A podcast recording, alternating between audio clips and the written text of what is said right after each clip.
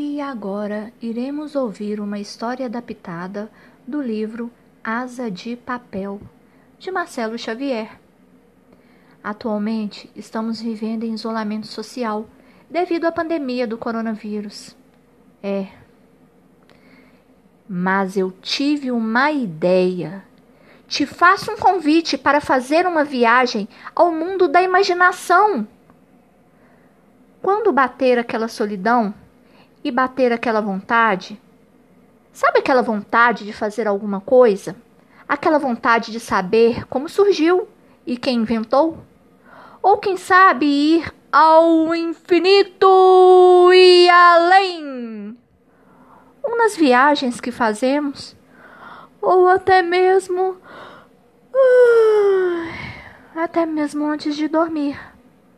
E se quiser, ir a festas dos contos de fadas ou então mergulhar numa extraordinária aventura no fundo do mar. E ainda saber mais sobre a vida dos animais. Ou quando quiser voar como uma borboleta. E de repente, quem sabe, saber até por onde anda o gigante. Ou quando você se sentir como um pinguim. Ai, como se estivesse morando dentro de uma geladeira, num frio ou em dias calorentos. Ah, que dá até para pegar um solzinho.